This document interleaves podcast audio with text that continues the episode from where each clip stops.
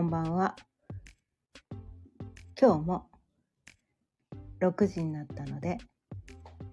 ちょいわるおかんの夕波ほろよいトークやっていきたいと思います。今日のテーマは気づいちゃったハートマーク というテーマでお伝えしていきたいと思います。改めましてこんばんは。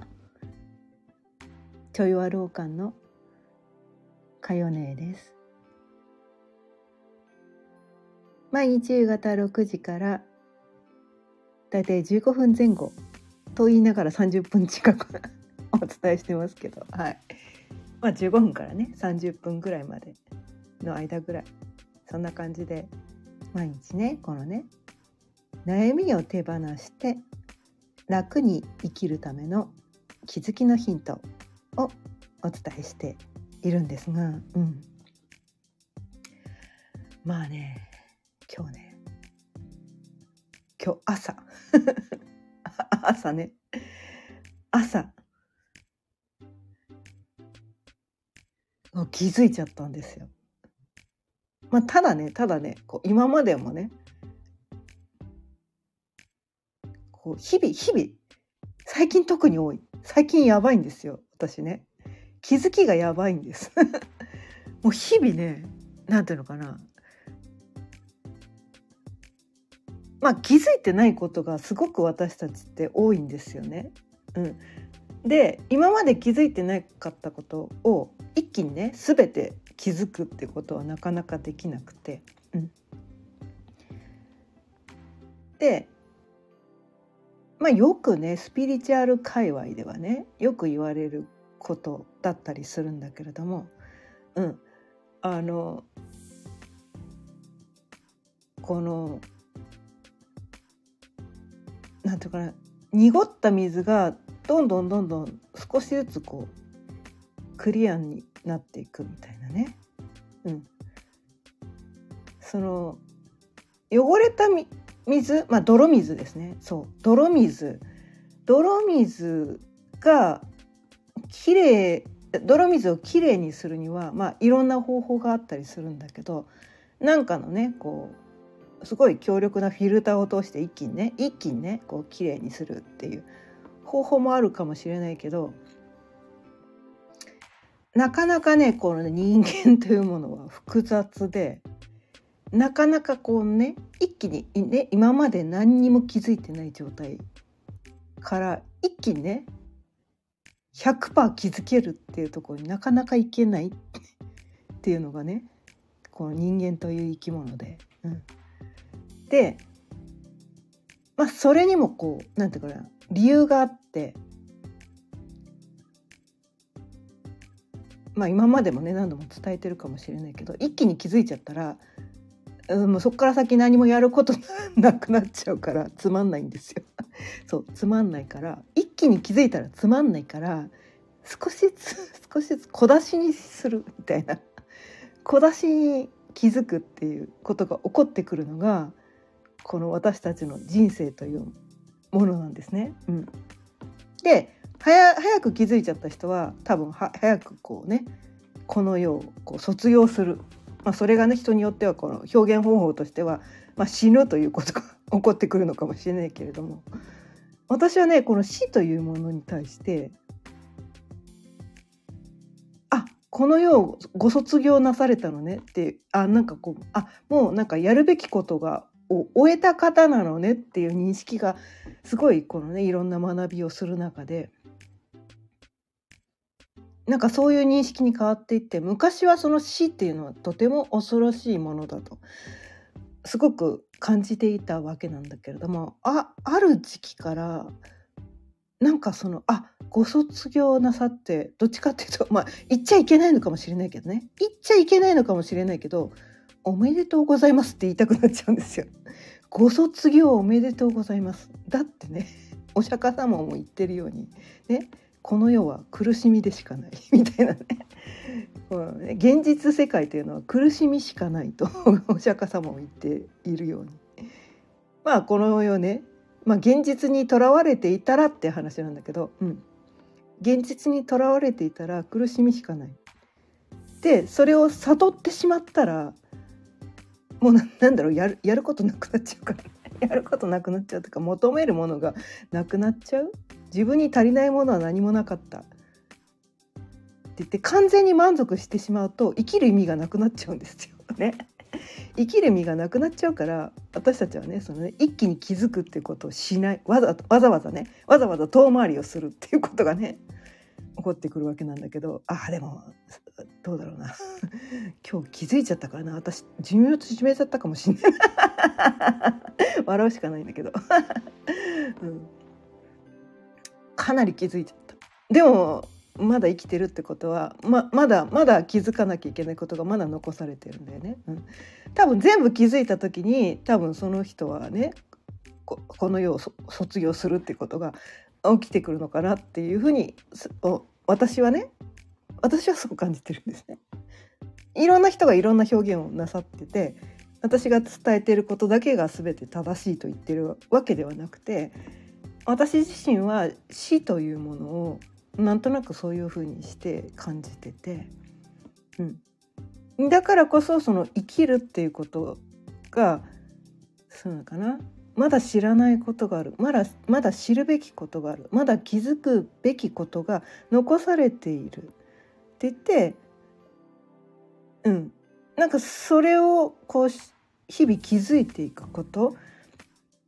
今までねそのねこう悩み苦しんでいた時悩みがその中悩みだけこの世は悩みばっかりで苦しい苦しい苦しいって生きてた頃はその曇りガラスねめっちゃ曇った眼鏡をかけて生きてる状態なんですね。うん、でその眼鏡の曇りが少しずつこう何て言うのかな？少しずつこう綺麗になってくる。一気に綺麗にならないんですよ。一気に綺麗にならない。少しずつ綺麗になってくる。ね？みんないろんな眼鏡をかけてる。ね？いろんな色の眼鏡をかけてる。で曇り具合も人によってそれぞれなんですよ。ね？で私めっちゃめっちゃ曇った眼鏡かけてたんですよね。めっちゃ曇った眼鏡かけてたんですよ。もうもうやばいぐらいめ曇り曇り。ってかもう前全然見えませんみたいな。まあ、私めっちゃ目が悪いんですね。めっちゃ目が悪いんだけど視力がめっちゃ悪いってことはもう眼鏡かけないとこうなんていうかな買い物にも行けない。外に一歩も出られないみたいな。あの普段の生活全くできませんっていうぐらい目が悪いんですよ。ってことは私は何も見えてないんだ。私は本当に大切なことが何も見えてないんだってことをその事実が伝えてくれてたんだなっていうのをね今気づきました。今気づきました。そう。私ねこれね話しながらねこのなんかね自分の中にあるこの何かをねこうアウトプットすることでああ私こんなこと気づいこんなこういうことだったんだっていうのねアウトプットしてみることで気づくことっていうのもね結構あるんですよね。うん、だからよくねこの日記を書きましょうとかねこの紙に書き出しましょうとか誰かに話してみましょうとかね、うん、何か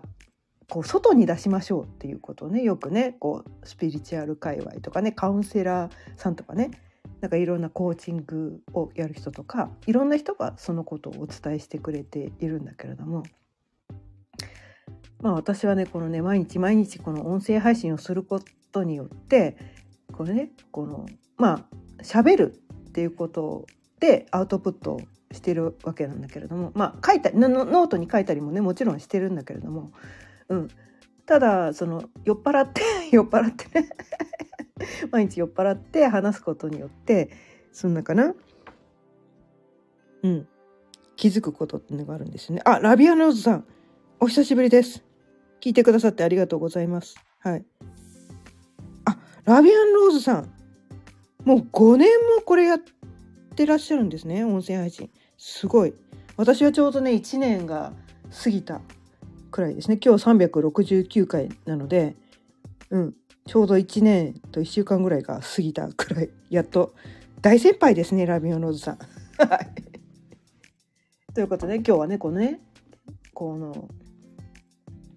今まで日々こう小さな気づきはあったんだけど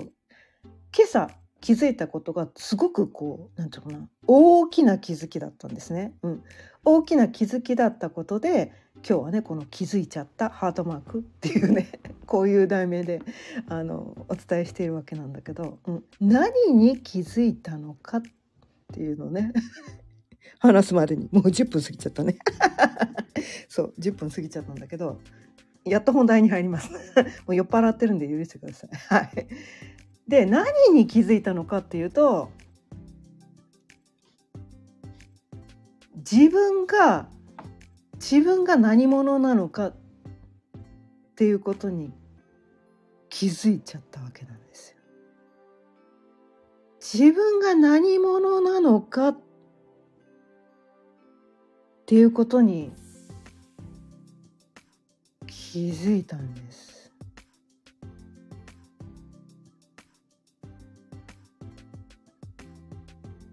これね自分って言いましたけどね私ね今自分って言いましたけどこれ私このね肉体としてのこの個人としての私だけの話をしてないです。こう自分っていうのはね自分自分自分じゃないな。自己って言った方がいいのかな。うん、自己って言った方がいい。私私と言った方がいいのかな。うん。まあ、その表現方法をねこうな なんていうかな。伝えるのすごい言葉で伝えるの難しいんだけれども、うん、まあ今ね書籍をね出版するためにこう準備中で準備中って言ってるのは日々ねこのね私の気づきがやばくて 毎日毎日そのね書籍の原稿を書き直してるんですよ。で書き直し書き直し書き直し書き直しって毎日気づきがやばいからなかなか仕上がらないっていうところが起きてきててだから準備中としか言えないわけなんだけど、うん、でもね今日かなりこう何て言うのかな気づきがやばかったのでこれでやっとこれ今ね今朝気づいたこの気づきについてのこう何て言うかなこう書き直し作業が終わったらやっと出版社さんにもうこれで GO してくださいってお伝えできるところまでやっと来れたなっていうところでこのね気づいちゃったっていうねあの題名にしてみたんだけど。また遠回りしちゃったね。はい本題に戻ります。はい。何に気づいたのかっていうと本当の自分本当の私というものはこの宇宙全体であるこの世にたった一つの存在しかない愛そのものであるという気づきだったんですね。うん、あこのこのなんていうのかな。言葉だけ言葉だけ。は知ってたんです。私知ってたんです。いろんな人がこの言葉みいろんな人がこの言葉を言ってるんです。でその言葉を聞いた時に「うんそうなんだ。ようわからん」「へえ。そうなんだ。うん」うんなんかわかるような気もするけど。うん。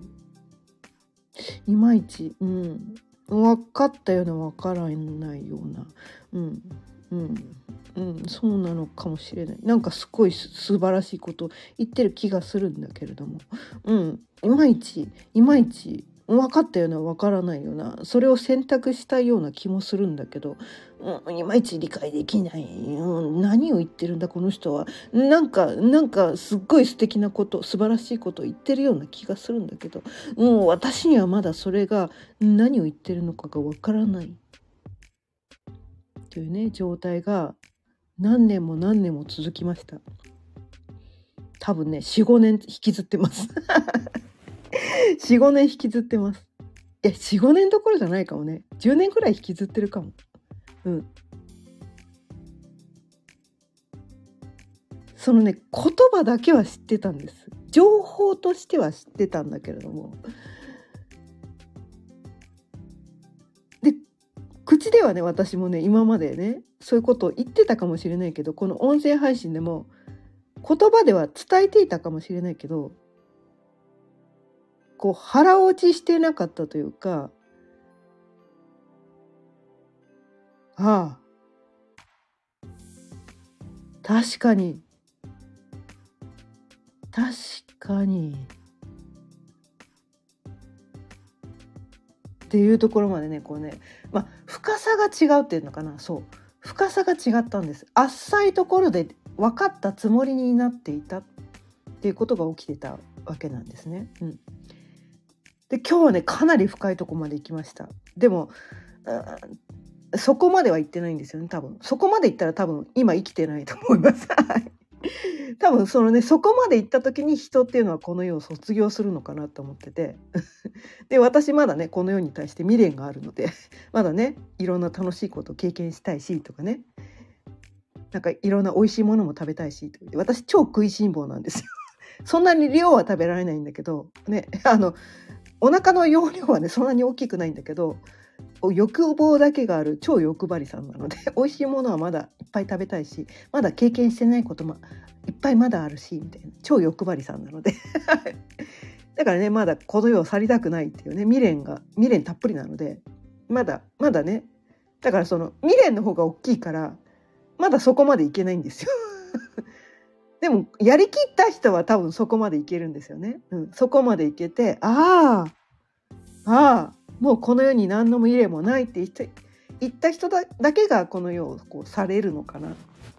卒業できるのかな。って思っているんですね。まあ人それぞれねその死生観っていうやつ、うん。まあ、人それぞれ違って私が伝えてることだけが正しいわけではないんだけど私個人の死生観はなんかそんな感じなんですね。うん、で今日ね今朝そのね気づいてしまった気づいちゃったことで起きた私に起きたこう現象なんですけどもうなんせ涙が止まらなかったんです。涙が止まらなかったんです。もうポロポロポロポロ。んハラハラって言った方がいいかな。ハラハラっていう感じで泣きたいわけじゃない。悲しいわけじゃない。苦しいわけでもないのにハラハラハラハラハラハラハラハラポロポロポロポロポロポロポロポロ。すごかったわけなんですよ、ま、枕がぐっしょりになるくらいだったんですね。そう。布団の中でね気づいてしまったんです。気づきってやっぱりねなんかねその健在意識がこうバリバリに効いてる時ってなかなかその気づきっていうのが起きにくいのかなって思っててその潜在意識がこう曖昧曖昧になってるこう潜在意識優位でこ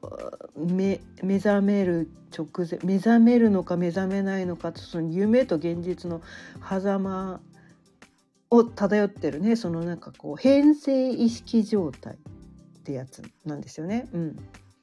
変性意識状態、まあ、トランス状態っていうふうにね言う人もいますよね。うん、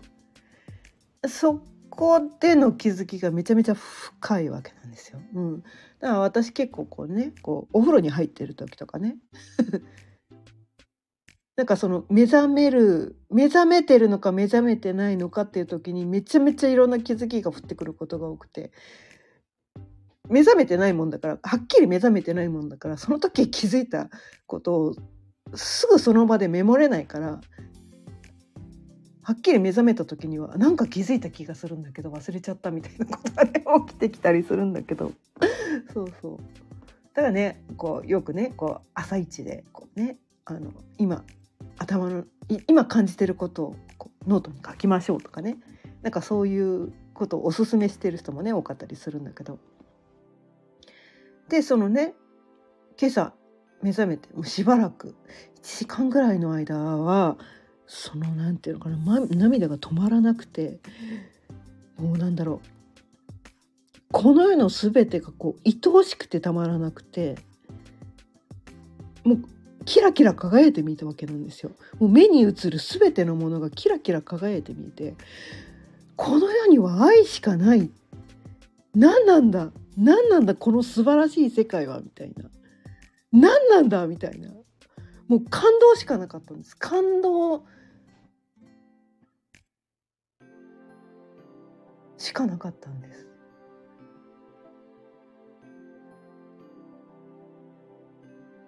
からねなななんつったらいいのかな。この感覚を言葉で伝えるのがとても難しいんだけれどもでもいろんな人がいろんな形でお伝えしてくれててで私結構そういうねそのね気づきとか目覚めとか覚醒とかなんかそういうのを経験した人の話をね最近すごくこう聞く機会が多くて、まあ、そういうコミュニティに属していたりもするんだけれどもそこでうんなんかうんはいそうなんだ でも私は経験してないから分かんないやみたいな感じていたんだけれどもそれを今朝感じたことによってこれかって思ったんです。で私の想像の中ではねその人のこのお伝えしてくれていることを聞いた時に何かとてつもなくこうなんていうのかな。なんていうのかな。魔法が起きたようなね今までね自分が住んでるところがね私普通のアパートに住んでるんだけど ね今普通のアパートに住んでるのがいきなりお城に変わってしまうようなそのくらい素晴らしい体験なのかもしれないってね目の前の現実がこうテレポーテーションでねいきなりお城に変わっちゃってあれ？今までアパートに住んでたのにお城に変わっちゃったみたいなそのくらいすごいことが起きるのかなって期待してたんだけどでもそうではありませんでした。アパートはアパートのままです。アパートはアパートのままなんだけれどもて言ったらいいのかな。普通のアパートに住んでるはずなのに見え目に映ってることは全く同じ景色なはずなのに今までねそのね、まあ、車運転する人、まあ、車に乗ったことがない人って多分いないと思うんだけど車に乗っててこうなんていうのかなこう寒い寒い時にこうこう前のねフロントガラスが曇ってくるじゃないですか。ね曇ってくるあの曇ってくる状態がこうなんていうかな内側をねなんかこう付近かなんかでこうね拭くことによってちょっとクリアになるじゃないですか。あれが起こってきたんです。で別にね車がね今まで乗ってた車がねまあ、うちねホンダの N ボックス乗ってるんですけど今まで乗ってる車が N ボックスからいきなりね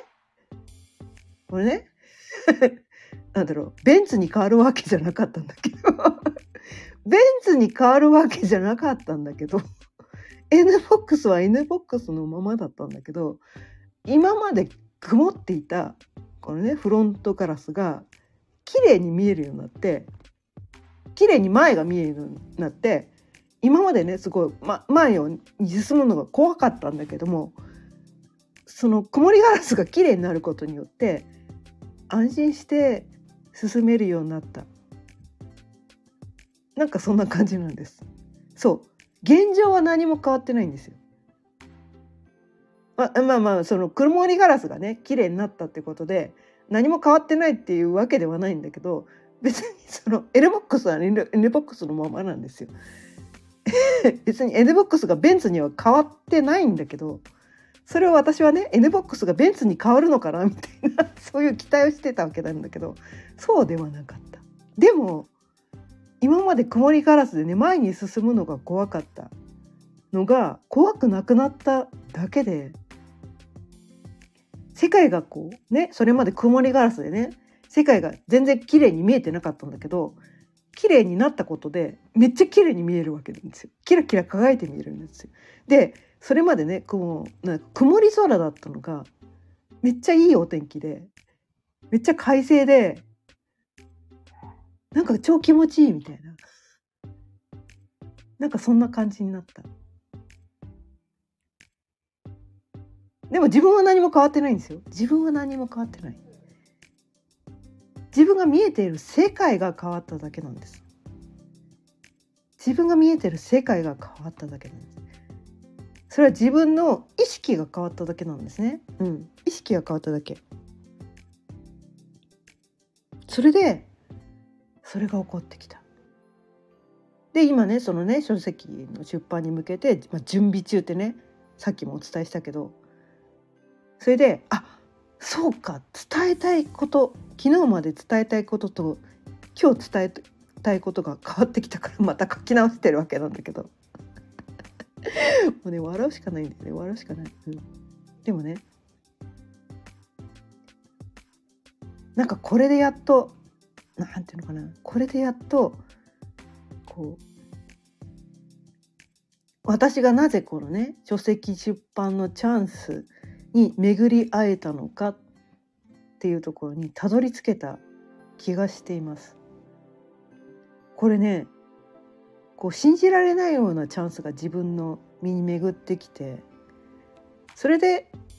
普通の人がいきなり出版なんかするの大変なんですよね多分ね。うん、まあ自費出版誰でもできるよって言ってみればそうなんだけれども多分自分だけでね自費出版してたらここまでたどり着けてないです。この出版社の方といろんなねやり取りをする中で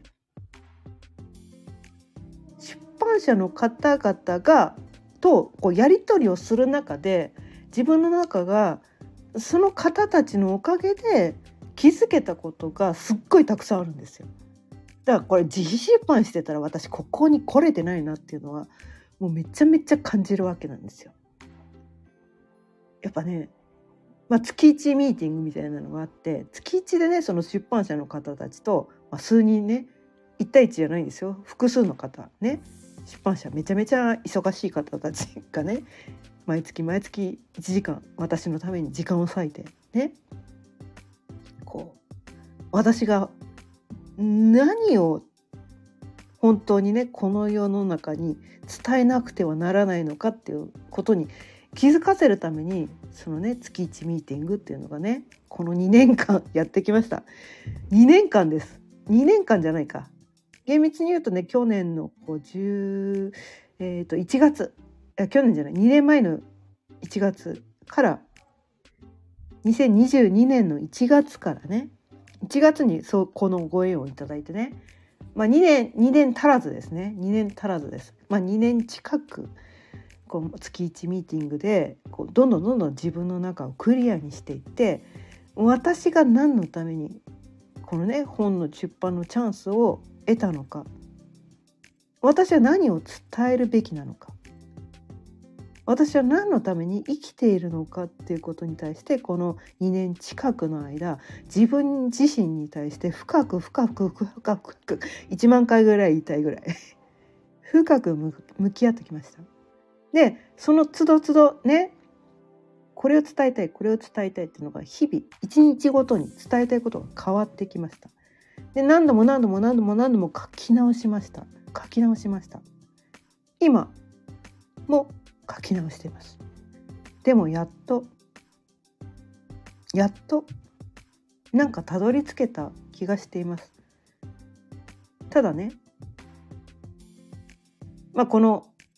これを書き終えた1週間後にはまた伝えたいことが変わってるかもしれない。宇宙のエネルギーっていうのはね日々変わってるから。そのね宇宙私たちね宇宙そのものだから、うん、宇宙そのものだからね。宇宙が日々ねいね一刻一刻この宇宙エネルギーっていうのが変わってるからその都度都度一瞬一瞬私たちは生まれ変わっているわけなんだけどもだから私が伝えたいことも日々変わってくるんだけれどもでもようやっとの多分ここでとりあえずいっかっていうところに行けたような気がします。ただまだねちょっとの書き終えてないから、うん、このね今朝受け取ったことをこの文章にこう書きしたためて、うん、それでそれを書き終えたらやっとこのね出版社多分まあ来週の頭ぐらいにはねそれをね出版社の人にお伝えできると思う、まあ、おお渡しできると思うんだけど。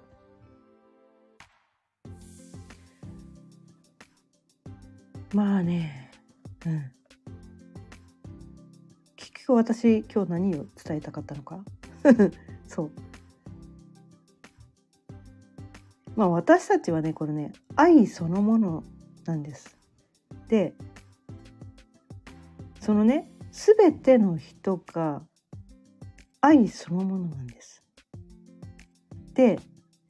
人それぞれこのね自分が生まれ持った個性は何のために人それぞれね人それぞれ違うんですよ。人それぞれ違う個性をなぜなぜ生まれ持っているのかっていうことがこの世はねたった一つの愛という存在しかないんだけれどもでも愛って何なのって私たちわからないじゃないですか。わかんないんですよ。愛っていろんな形があるんです。いろんな形があるんです。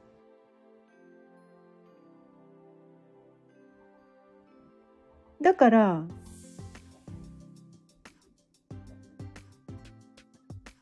その生まれ持った個性で人それぞれが私はこれが愛だと思うっていうねそのね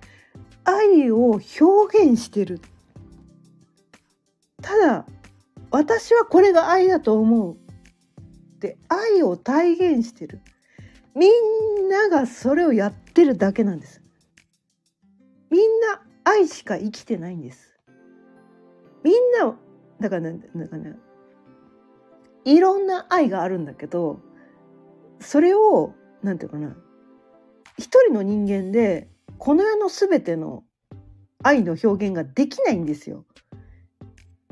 ね？この世のその愛の表現方法ってこう何て言うかな無限大にあるんですね無限大にあるんです。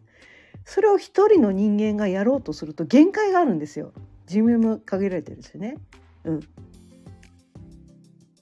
それ全部やろうとしたらすっごいこう無理なんですよ。無理なんです。無理なんです。ね。だから人それぞれねそのね限られた個性人それぞれの限られた枠の中にはまるっていう個性をこの肉体というものに生まれ持つことで私はこの個性を表現する。この個性で愛を表現する。私はこの個性で愛を表現する。私はこの個性で愛を表現するっていうねその役割分担をしているだけなんです。全ての人が愛を表現しているだけなんです。そこに気づいちゃったんですよ。だから人それぞれみんな愛しか表現してないんですもうそこに気づいたらもうね もうね今ももう感動で泣くしかないんですけどもう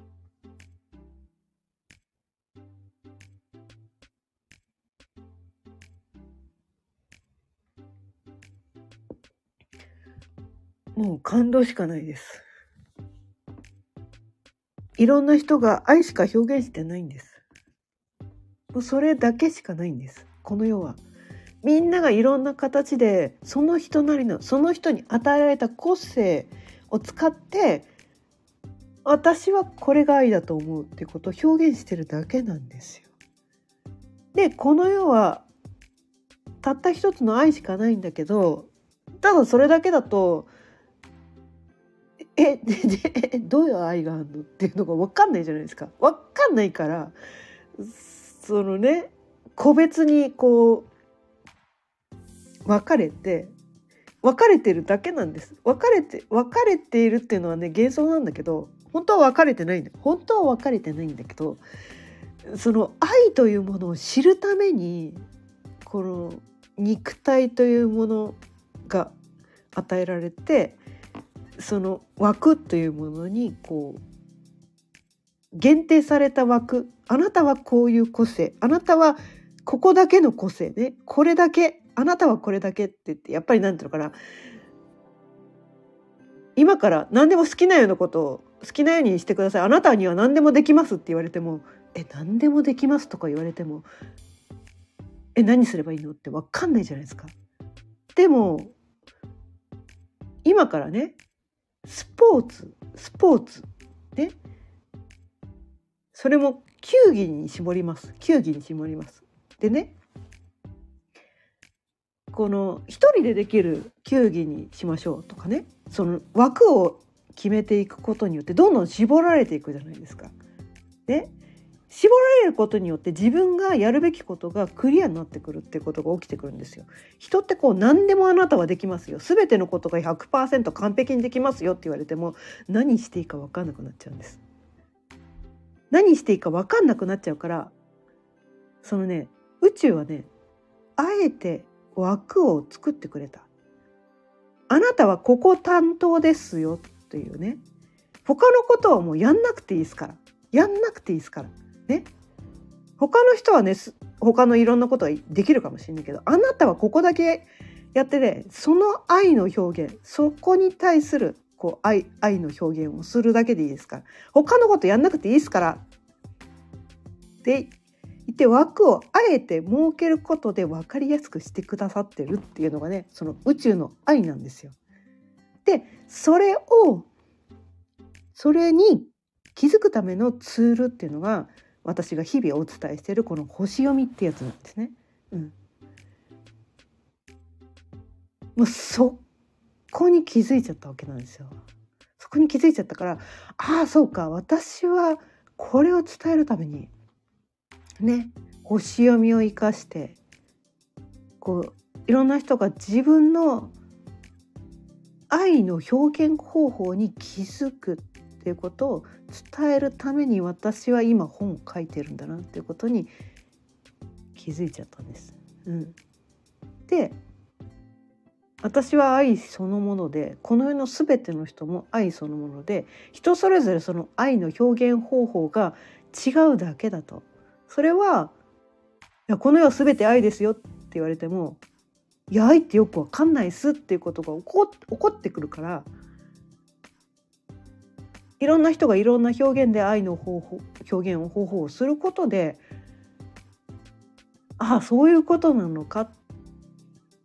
ていうことをねいろんな人にいろんな方法でただ伝えている、まあ、それが起こってきている。んだな。っていうことに気づいちゃったということでね今日もね。あ今日30今日超長かったね。今日38分もす伝えちゃった。今日今までで最長かもしれない。今日はだから今朝の気づきがめちゃめちゃでかかったから。今日はね力説超力説しましたけど。この辺りでね今日の音声配信を終わりにしていきたいと思います。